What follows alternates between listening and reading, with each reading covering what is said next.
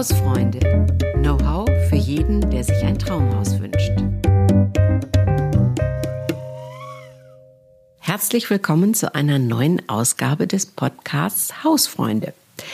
Ähm, wir haben ja jetzt schon über viele, viele Themen gesprochen, aber heute ist das Thema Homeoffice dran und ich bin ganz sicher, dass sich dafür sehr, sehr viele interessieren, weil wir, glaube ich, in Deutschland, nein, da bin ich sicher, zum ersten Mal ähm, in der breiten Masse einfach mit diesem Thema konfrontiert sind. Wer irgendwie kann, sollte und soll ja ins Homeoffice. Mm, und ich habe hier Noelani Waldenmeier. Sie kennen sie schon aus anderen Podcasts. Sie ist ähm, Spezialistin, ja, für diese ganz ähm, manchmal komplizierten, schweren Themen. Ähm, das ist ähm, ähm, Verbraucherschutz, Arbeitsrecht, Finanzierung, Mietrecht. Also viele, viele Dinge, bei denen wir uns meistens irgendwie nicht so gut auskennen. Herzlich willkommen. Ja, danke, dass ich da sein darf. Noelani Homeoffice ist, äh, glaube ich, äh, das Wort 2021 äh, sowieso und 2020 auch. Ähm, wir haben da alle viele Erfahrungen jetzt mit gesammelt. Wie groß ist denn eigentlich, weiß man das, hat man das wirklich mal gefragt, wie groß ist denn das Interesse hm, der Arbeitnehmer an Homeoffice insgesamt? Sehr, sehr groß, sehr groß. Also es gibt unterschiedliche Studien, aber das ist immer, die Ergebnisse sind immer so, dass über 50 Prozent möchten weiterhin im Homeoffice arbeiten und das auch noch ausdehnen im mhm. Vergleich zu der Zeit äh, vor, vor der Corona-Krise. Und äh, es hat ja auch Vorteile für, für gerade für den Mitarbeiter, nicht? Also man, man kann Familie besser vereinbaren, man, man hat diese ganze Pendelei nicht. Und äh, die Erfahrung hat auch gezeigt, dass, äh, dass man doch durchaus sehr effizient im Homeoffice arbeitet, dass man tatsächlich auch gemeinsam mit, äh, mit Mitarbeitern, mit Kollegen an, ähm, an einem Dokument arbeiten kann, dass man sogar Entscheidungen schneller trifft. Gut, ich meine, das haben wir hier in der Redaktion von Das Haus ja auch erlebt. Wir mussten auch erstmal die Technik, ähm, sag ich mal, uns ähm, alle so richtig aneignen. Mittlerweile funktioniert das mehr oder weniger ganz normal. Zack, man sieht sich oder man hört sich auch nur mal. Das ist manchmal gar nicht so schlecht. Dennoch sitzt man natürlich die meiste Zeit, wie, die, wie viele, vor einem Computer und versucht ähm, irgendwie ein, ein soziales Miteinander aufrechtzuerhalten und die Themen natürlich auch weiter vorwärts zu treiben. Wie stehen denn aber die Unternehmen dazu zum Thema Homeoffice? Sind da auch alle so begeistert? Ja, also ich, grundsätzlich ja, vor allem die großen Unternehmen, weil die wittern natürlich jetzt auch die Chance, dass sie dadurch auch Betriebskosten einsparen können, weil nach den Personalkosten sind die Bürokosten der wirklich der größte Posten an, an Kosten, was, was sie haben. Und wenn sie da einfach nur 10, 20 Prozent einsparen könnten, wenn mehr Leute regelmäßig im Homeoffice arbeiten, dann, dann, dann ist das schon eine feine Sache. Und die haben ja jetzt auch alle gemerkt, dass es funktioniert. Ja, ja das ist richtig klar. Das ist so eine Erfahrung, ähm, die ist ja im Prinzip auch gut. Aber wenn Arbeitnehmer und Arbeitgeber sagen, ja, finden wir toll und wir profitieren auch irgendwie alle noch davon, dann können wir ja jetzt alle im Homeoffice immer arbeiten. Naja gut, man muss, man muss dann schon Absprachen treffen, weil im Moment die, die Pandemie war ja eine Ausnahmesituation. Und wenn man das jetzt langfristig plant, dann muss man doch einiges be beachten. Also jetzt sei es zum Beispiel auch äh, steuerrechtlich, mietrechtlich, arbeitsrechtlich. Da kann man nicht nur so einfach äh, reinspringen. Also das Allerwichtigste ist natürlich das Arbeitsrecht. Also der mhm. ähm, Arbeitgeber, der muss zustimmen. Auf der anderen Seite kann mich der Arbeitgeber auch nicht äh, per Order Mufti ins Homeoffice schicken. Das, das geht auch. Also ich habe ein Recht auf einen Arbeitsplatz in einem Büro genau. eigentlich. Genau. Wenn man sich aber einigt, okay, ähm, sagen wir mal, du kommst zwei Tage, du kommst in den anderen zwei Tagen, man teilt sich ein Büro, dann spart man natürlich Kosten, keine Frage. Genau, und dann wäre es äh, Tipp für die Mitarbeiter, dass man sowas dann schriftlich fixiert. Also es reicht eine mündliche Absprache, reicht eigentlich absolut aus. Es ist auch gültig, aber einmal mündliche Zusagen können natürlich schneller zurückgenommen werden. Und wenn dann der Chef mal wechseln sollte, was kann ja passieren? Ja, ja, dann sind diese ganzen ähm, mündlichen Abmachungen mit dem Chef davor sind dann einfach null und nichtig und dann kann der neue Chef sagen, du kommst jetzt ab sofort äh, wieder jeden Tag rein. Und wenn man sich dann so darauf eingerichtet hat, ist natürlich blöd. Gut, einrichten muss man sich. Und man muss natürlich auch beachten, ähm, naja, sage ich mal, du hast vorhin erwähnt, klar, man hat keine Pendelei, man kann eventuell die Kinderbetreuung ein bisschen anders organisieren. Man spart natürlich Fahrzeit, man kann schon um 8 Uhr ähm, direktamente äh, vorm Computer sitzen. Ähm, das ist schon alles richtig, aber es entstehen ja auch Kosten in einem Homeoffice. Man kann von banalen Dingen sprechen, weiß ich nicht, man kriegt zum Beispiel in der Kantine kein ähm, subventioniertes Mittagsmenü, man muss das selber kochen. Theoretisch ist das ein, ein, ein Kostenfaktor. Man hat sicher äh, Strom, Licht, Wasser. Heizungskosten vor allem. Wenn jetzt den mhm. ganzen Tag geheizt wird, das, das, das, macht, das macht schon einiges aus. Richtig, ja. genau. Also kann man das, gibt es da irgendwelche Pauschalisierungen, irgendwelche Ideen, was das kostet? Nein, das, also ich denke, das wird es jetzt in einigen Monaten geben, aber im Moment äh, noch nicht. Wir machen hier noch alle Erfahrungen damit. Aber es gibt zumindest eine Hausnummer, das hat mal ein Institut ausgerechnet, dass, äh, dass man äh, der Strom etwa 220 Euro im Jahr ausmacht, dem, dem man einfach mehr verbraucht. Den man mehr verbraucht. Also gut, man muss sich ja vielleicht auch ähm, ein bisschen Büromaterial anschaffen oder einen Drucker ähm, und, und, und sicher auch einen, einen gescheiten Bürostuhl, weil das merken wir auch alle, wenn man so auf dem Küchenstuhl die ganze Zeit arbeitet, das äh, tut dem Rücken nicht sehr gut. Also genau. da also, kommt ja doch ein bisschen was also hinzu. Also gr grundsätzlich, also dieser, der Arbeitsplatz ist eigentlich grundsätzlich äh, Sache des Arbeitgebers. Also eigentlich muss er mich ausstatten. Also in der Vergangenheit war das ja immer so, Homeoffice war mehr so ein Zugeständnis an den Mitarbeiter und deswegen hat der, oft der Arbeitgeber einem vielleicht mit einem Laptop ausgestattet, aber der Rest, äh, dafür hat sich dann eben auch der, der Mitarbeiter selber gekümmert. Aber Grundsätzlich, wenn jetzt ein Unternehmen wirklich sagt, okay, ich möchte jetzt meine Belegschaft äh, grundsätzlich 20 Prozent ins Homeoffice schicken, dann muss das Unternehmen auch den Arbeitsplatz äh, eigentlich ausstatten. Also jetzt Schreibtisch, äh, äh Stuhl und so weiter. Also das, da, dafür, dafür muss er eigentlich sorgen. Oder es gibt eine Pauschale oder irgendwas. Auf jeden Fall, das, das kann man und sollte man auch einfordern. Gut, ähm, so ein Schreibtisch und so ein äh, Schreibtischstuhl muss ja auch irgendwo in einem naja, in einer halbwegs ruhigen Umgebung irgendwo stehen. Das heißt, äh, hier in München, wir haben hohe Mietkosten. Wenn ich jetzt überlege, ich arbeite zwei oder drei Tage sogar in der Woche zu Hause, äh, würde ich ja sogar überlegen, mir eine größere Wohnung vielleicht zu mieten, die vielleicht drei Zimmer oder vier Zimmer hat, wo ich dann ein Arbeitszimmer habe. Ich meine, das sind ja dann Kosten, die sind exorbitant. Ja, aber dafür ist dann der Arbeitgeber nicht zuständig.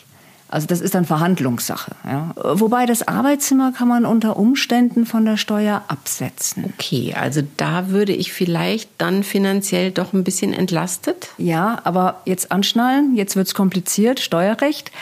Arbeitszimmer absetzen ist nicht einfach. Also es gibt grundsätzlich zwei Modelle. Entweder den beschränkten Abzug, darüber sprechen wir später noch. Der gilt, äh, wenn mir der Arbeitgeber im Büro keinen Arbeitsplatz zur Verfügung stellt. Das ist eine Sondersituation. Eine andere Situation ist, wenn mein Arbeitsmittelpunkt das Homeoffice ist. Wenn das so ist, dann habe ich Chancen, dass ich wirklich das ganze Arbeitszimmer absetzen kann. Also jetzt nicht nur Arbeitsmaterial, also wie Schreibtisch und Büromaterial, sondern tatsächlich auch anteilig äh, meine Wohnkosten. Also Miete, Heizung, genau. Strom. Wasser, Reinigung, wenn ich den, den Raum streiche, dann kann ich das, das auch von, von der Steuer absetzen. Also sag noch mal die Bedingung, da muss mein Arbeitsmittelpunkt dann im Homeoffice sein. Also ich muss die meiste Zeit. Genau, genau. Also das heißt, wenn ich fünf Tage in der Woche arbeite, müsste ich mindestens drei Tage in der Woche im Homeoffice arbeiten. Vermutlich wären besser sogar vier Tage und dass ich in der Regel nur einen Tag in die Arbeit fahre, eventuell auch mal zwei. Und dann kann ich wirklich argumentieren, Arbeitsmittelpunkt ist das Homeoffice und dann kriege krieg ich das abgesetzt. Wichtig dabei ist allerdings, dass ich auch ein eigenes Arbeitszimmer habe. Also jetzt so die, die Nische im Schlafzimmer, das, das funktioniert nicht. Der Hobbyraum funktioniert auch nicht. Dieser Raum, der muss wirklich als Arbeitsraum eingerichtet sein. Also er darf nur zu 10 Prozent privat genutzt sein. Das heißt, eine Privatbibliothek, ein Fernseher oder ähm, ein, ein Sofa gar, Schlafsofa, das sind dann schon K.O.-Kriterien. Hängt Aha. natürlich vom Job ab. Also wenn ja. ich jetzt Literaturkritiker bin, dann kann ich eine Bibliothek haben, als Journalist vielleicht einen Fernseher, aber sonst muss es wirklich ein cleaner ja, Büroraum sein, Arbeitsraum. Du hattest vorhin ganz kurz erwähnt, es gibt so einen beschränkten so, genau. Steuerabzug. So, äh, Was, da hast du gesagt, da reden wir dann nochmal drüber. Was ist denn das jetzt? Ja, genau. Also das ist eigentlich, also da kann ich im, im Jahr nur 1250 Euro absetzen für das äh, Arbeitszimmer. Und das ist eigentlich eine Lösung für, für Berufsgruppen wie Lehrer oder, oder Außendienstmitarbeiter, deren Arbeitsmittelpunkt nicht im Homeoffice ist, die aber trotzdem Bürokram erledigen müssen und die dafür aber keinen Arbeitsplatz zur Verfügung gestellt bekommen. Und die, die können beschränkt absetzen. Jetzt auf normale Arbeitnehmer übertragen bedeutet das, wenn ich nur ein oder zwei Tage in der Woche im Homeoffice arbeite, kann ich die Kosten für das Arbeitszimmer nur dann geltend machen, wenn mir tatsächlich kein Arbeitsplatz im Unternehmen zur Verfügung steht. An diesen zwei Tagen? An diesen zwei Tagen, genau. Mhm. Das ist tatsächlich denkbar in der Corona-Krise. Wenn mir der Arbeitgeber gesagt hat, so, am Montag, Dienstag kommen Sie jetzt bitte nicht ins Büro, weil da ist die Kollegin im, gleichzeitig im Zimmer und äh, wir wollen nur einen, äh, wegen Infektionsschutz nur einen Mitarbeiter haben. Dann kann ich diese Möglichkeit nutzen, also für die Zeit, wo, wo das halt galt. Aber es muss wirklich angeordnet sein. Und unter okay. normalen Bedingungen, ohne Corona-Krise, ist das auch denkbar bei modernen Arbeitsplatzmodellen. Die gibt es so, kennt man aus amerikanischen Unternehmen. Da hat jeder Mitarbeiter nur einen Rollcontainer und äh, er Den schnappt er sich morgens und sucht, sucht sich einen freien einen Arbeitsplatz. Das heißt, dann ist das mhm. auch gleich von Anfang an so organisiert, dass 100 Prozent der Belegschaft gar keinen Platz hätten. Und dann wenn ich so einen Arbeitgeber habe, dann kommt für mich das in Frage. Also 1000 250 Euro im Jahr genau, gedeckelt. Genau, gedeckelt fürs Arbeitszimmer. Aber da muss ich auch wieder ein Arbeitszimmer haben. Keine Nische. Ah, ja. Keine Nische, ein Arbeitszimmer. Ich zucke jetzt ein bisschen, weil äh, jeder wird das in dieser Situation ähm, jetzt nicht irgendwie so schnell herstellen können. Also es ist vielleicht dann um, die abgedrängte Ecke im Wohnzimmer oder um, in einem größeren Schlafzimmer oder vielleicht ein bislang ungenutzter ähm, kleiner Raum im Dachgeschoss oder so etwas. Also wenn er abgeschlossen ist und nur dafür benutzt wird, geht das. Sobald andere Tätigkeiten in diesem Raum stattfinden, auch wenn es, sagen wir mal, abgetrennt ist durch ein Paravent oder so, das würde nicht zählen. Nein, es muss wirklich muss eine Tür sein. Muss eine Tür sein. Gut, ähm, okay. Eigentlich sollte ja sollten ja Erleichterungen stattgefunden haben. Also so war ja jetzt die aktuelle Diskussion auch. Also dass wir leichter ins Homeoffice gehen können. Das wurde ja sogar erwartet und verlangt. Und dennoch bestehen weiterhin diese harten Kriterien, auch 2021. Ja, wo, wobei es gibt ja diese Corona-Pauschale, die dann auch für, für die Arbeitsecke gilt. Das sind diese 5 Euro am Tag, aber nur für 120 Tage im, im Jahr. Also insgesamt 600 Euro kann man dort quasi. Das muss ich dann aber auch nachweisen. Nein, das muss man nicht nachweisen. Also man muss quasi glaubhaft versichern, dass man an diesen 120 Tagen zu Hause war und zu Hause gearbeitet hat. Ähm, aber man muss jetzt keine Kosten irgendwie. Das ist einfach eine Pauschale. Eine Pauschale und äh, klingt jetzt erstmal super. Mhm. Äh, ja. Aber diese 600 Euro, die werden mit der Werbungskostenpauschale verrechnet. Die beträgt doch? Die sind 1000 Euro. Also 1000 Euro kann jeder Arbeitnehmer als Werbungskosten äh, absetzen. Und äh, wenn ich jetzt Arbeitsmaterial kaufe, dann zählt das dazu. Und nur wenn das Arbeitsmaterial und die Fahrtkosten und jetzt diese Corona-Pauschale über diese 1000 Euro liegen, dann kann ich die Steuer weiter reduzieren. Okay, also muss man schon genau hinschauen, was man da, äh, sag ich mal, an Kosten zusammensammelt. Sonst unter Umständen kommt das finanziell mir gar nicht dann zugute, die Corona-Pauschale unter Umständen, wenn ich schon viel abzusetzen habe. Ja gut, diese 600 Euro, ich nehme an, dass die die allermeisten zusammenbekommen. Und wenn man dann noch, noch ein bisschen pendelt, ich, ich denke schon, dass man dann, dass dann häufig über die 1000 Euro, 1000 Euro kommt. Also ein Rat, Noelani, von dir ist in dieser etwas komplexen Situation vielleicht doch einen Fachmann mal einmal konsultieren. Oder es gibt ja auch Vereine, die das kostengünstig eine Beratung anbieten. Genau. Okay. Du hast ganz kurz vorhin das Stichwort Pendeln gesagt. Ja. Äh, das ist ja auch so eine Sache. Ähm, wenn ich zu meinem Arbeitsplatz jeden Morgen fahre, kann ich diese Kosten ja absetzen.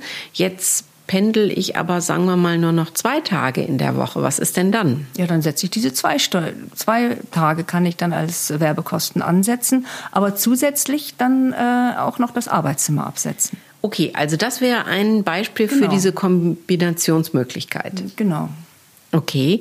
Ähm, wie, wie, viel macht das Pendeln denn aus? Hast du da ein paar Zahlen? Äh, ja, also wenn man jetzt davon ausgeht, dass man 60 Kilometer zur Arbeit hat und deswegen auch lieber im Homeoffice arbeitet, ja, ähm, dann macht das äh, jetzt seit dem Steuerjahr 2021, da wurde ja die Pendlerpauschale erhöht, da bekommt man dann ab dem 21. Äh, Kilometer bekommt man dann 35 Cent pro Kilometer statt 30 Cent.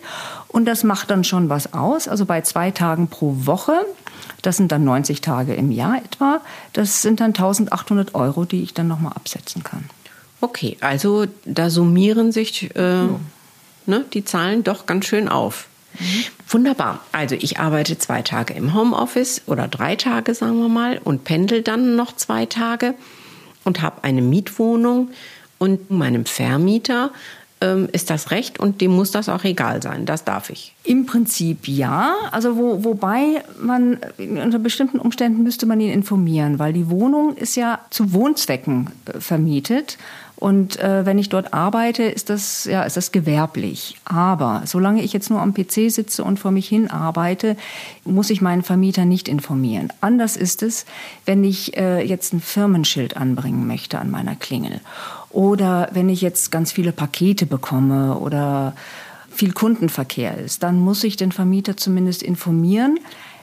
Er kann wirklich nur aus wichtigen Gründen ab, ablehnen, also wenn wirklich ganz viel Kundenverkehr ist und das irgendwie den Hausfrieden stören würde. Aber in der Regel ähm, muss er das abnicken. Aber informieren muss ich es. Technisch heißt es, wenn diese Tätigkeit nach außen zu, zutage tritt. Zutage tritt.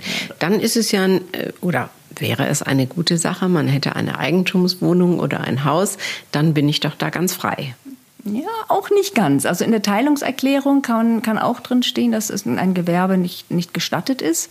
Und da gilt im Prinzip das Gleiche. Solange ich am, am PC irgendetwas mache, äh, ist, das, ist das kein, keine Sache. Und äh, wenn es auch wieder Außenwirkung hat, dann, äh, dann kann es sein, dass ich entweder die Erlaubnis des Verwalters brauche oder mich dann irgendwie mit meinen mit, mit Eigentümern. Oder eine Eigentümerversammlung sozusagen genau. das mal anspreche. Genau. Und da kann man halt auch, aber auch wirklich auch argumentieren. Es ist ja super, dass wenn jemand immer zu Hause ist, dann ist einer nimmt fremde, dann die Pakete an. Genau, so. kann fremde Pakete an, annehmen und ist natürlich auch ein bisschen besser geschützt äh, gegen, gegen Einbrüche.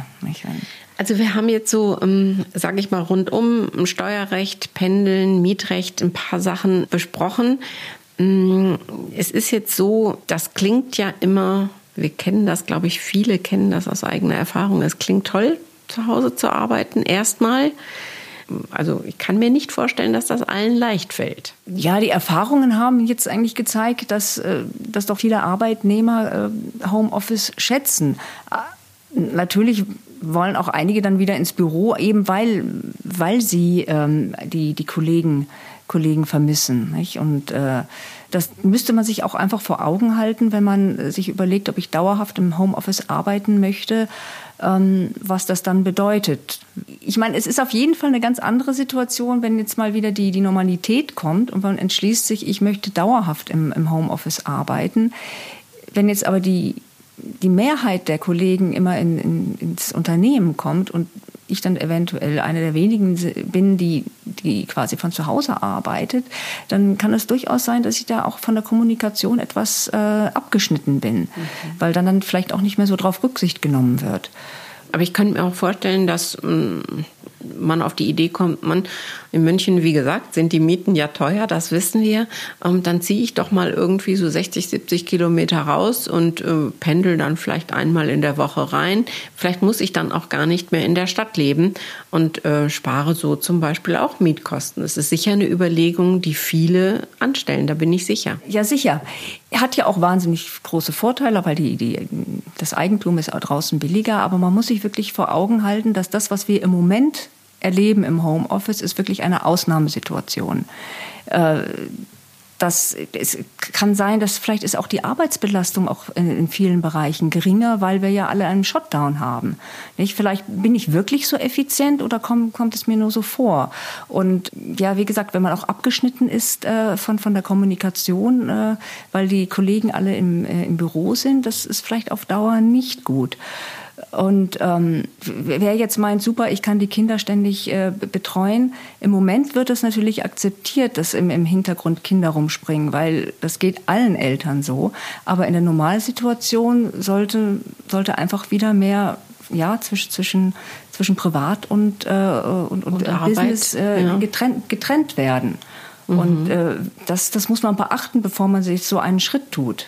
Mhm. Also deswegen mhm. würde ich empfehlen, wer das machen will, äh, sollte das erstmal äh, für eine Zeit lang testen, bevor er umzieht aufs Land und, und gucken, ob ihm das wirklich taugt und, äh, oder ob es nicht doch besser ist, wenn man vielleicht nur ein oder zwei Tage Homeoffice macht. Ähm, Mhm. Und sonst aber doch im Büro ist. Ja, äh, da werden wir uns alle noch, glaube ich, viel ähm, Gedanken machen und, und überlegen, äh, was das Beste ist. Und ich bin auch sicher, äh, manche Dinge wird man auch wieder zurückdrehen ähm, müssen. Weil ähm, ein bisschen, also wenn man jetzt mal nur rein psychologisch so ein bisschen überlegt, wenn, ähm, wenn man als Paar oder als Eltern, wenn alle im Homeoffice sind, ist das schon auch eine ja, eine Konzentration von Zusammensein, ähm, die wir so unter Umständen gar nicht so gewohnt sind. Also auf da, glaube ich, muss man sich gut überlegen, ob man das immer will. Das gibt sicher Menschen, die das toll finden, aber hm, vielleicht ist es auf Dauer auch nicht für jeden richtig, oder? Das, ja, glaube ich, können wir beide auch so aus Erfahrung ein bisschen sagen. Ja, und, und auch immer die tägliche Frage, was gibt's heute zum Mittagessen? Klar. Das sind diese Themen, mhm. da muss man sich einfach ein bisschen anders mit auseinandersetzen. Mhm. Wir haben jetzt viele rechtliche Fragen und ein bisschen Psychologie, ein bisschen ähm, ja das menschliche Umgehen mit der Situation besprochen. Ähm, liebe Zuhörerinnen und Zuhörer, wir werden in einer der nächsten Folgen nochmal das Thema Homeoffice aufgreifen. Und zwar werde ich da mit Martina Görnemann sprechen.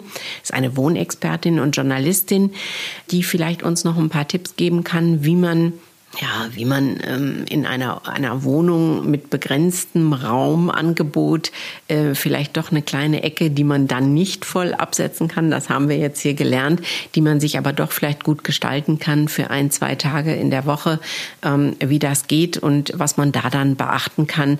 Also auch da wollen wir Ihnen noch ein paar Tipps geben. Und ähm, für heute rechnen Sie noch mal alles durch, kann ich vielleicht nur sagen, und überlegen Sie doch genau, ähm, was Sie ähm, vielleicht an Kosten auch absetzen können, weil ähm, so ein kleiner, also es sollte ja kein finanzieller Nachteil sein, finde ich, das Homeoffice, oder? Sollte es auf keinen Fall sein. Das wollen wir eigentlich nicht. Vielen Dank für die vielen Informationen.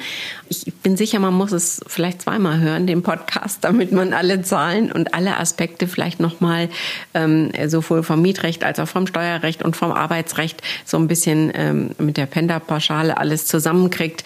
Ähm, aber es lohnt sich. Insofern ganz herzlichen Dank, Noelani, dass du uns so viele Informationen mal wieder äh, nahegelegt hast. Man kann sicher auch auf haus.de und auch auf anderen Portalen natürlich ähm, äh, vieles nochmal nachlesen. Und ansonsten äh, schreiben Sie mir unter hausfreunde.haus.de und wir freuen uns über jede Frage. Herzlichen Dank. Ja, tschüss.